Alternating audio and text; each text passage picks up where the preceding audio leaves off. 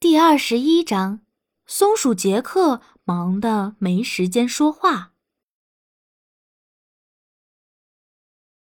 秃鹰奥利米斯塔飞得越来越远，彼得兔坐在地上，张着大嘴巴盯着蔚蓝的天空。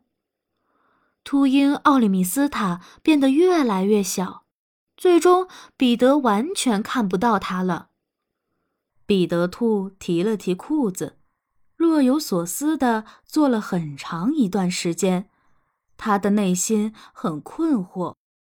起初，土拨鼠强尼说：“明年春天见。”说完，他就钻进了洞里。接着是青蛙爷爷说：“明年春天再见。”他随之就跳进了微笑池塘。现在，秃鹰奥利米斯塔说：“明年春天见。”最后，它就飞向了蔚蓝的天空。他们说的跟真的差不多，可是这究竟是什么意思呢？彼得自言自语道：“我要去找快乐的松鼠杰克，或许他会告诉我答案。”想到这里，彼得兔立刻蹦蹦跳跳的出发了。他穿过绿草地。一路奔向松鼠杰克的家，不一会儿，彼得就看到了松鼠杰克的灰外套。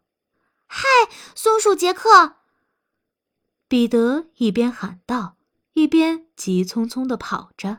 “你好，彼得兔，今天早上不要打扰我，我要做的事情很多，没有时间耽搁。”松鼠杰克一边说着，一边在地上挖着小洞。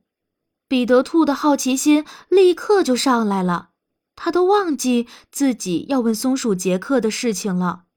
他坐了下来，看着松鼠杰克把一个坚果放到洞里，然后埋上土。忙完之后，松鼠杰克又开始挖另一个洞，一直做着重复的事情。你为什么这么做呢？彼得兔问道。为什么？哎呀，我当然是在为冬天做准备啦！这问题可真蠢。杰克一边停下来喘气，一边回答道：“但是我一直认为你把坚果和玉米储藏在中空的树里面了。”彼得兔大喊道：“的确如此。”松鼠杰克回答说：“如果我把我所有的储粮都放在一个地方，那真是太蠢了。”我把一部分粮食也埋在了地下，你怎么能记得你把它们埋在哪里了呢？彼得又问道。我也不是每次都记得，但是即使我忘记了，我的鼻子也能闻出它们在哪儿。闻到之后，我就把它们挖出来吃掉。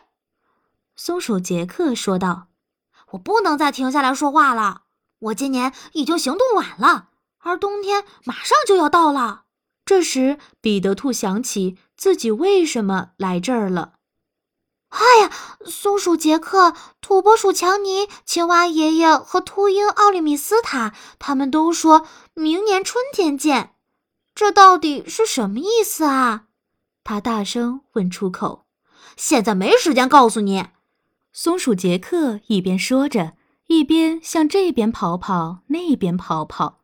他不停地翻动着落叶，寻找坚果。冬天马上就要来了，我要为冬天做好准备。我没时间闲聊。彼得兔一直跟着松鼠杰克，时不时地问些问题。最终，松鼠杰克发脾气了，彼得兔也就从他那儿知道了这么多。此外，他还看到红松鼠查特若和条纹花栗鼠。他们都和松鼠杰克一样忙碌，问他们也没用，因为他们和松鼠杰克一样忙。彼得兔自言自语道：“我不知道冬天到底为什么让他们那么忙。我不用为冬天做准备啊！我要再去一趟微笑池塘，去看看青蛙爷爷出来没有。”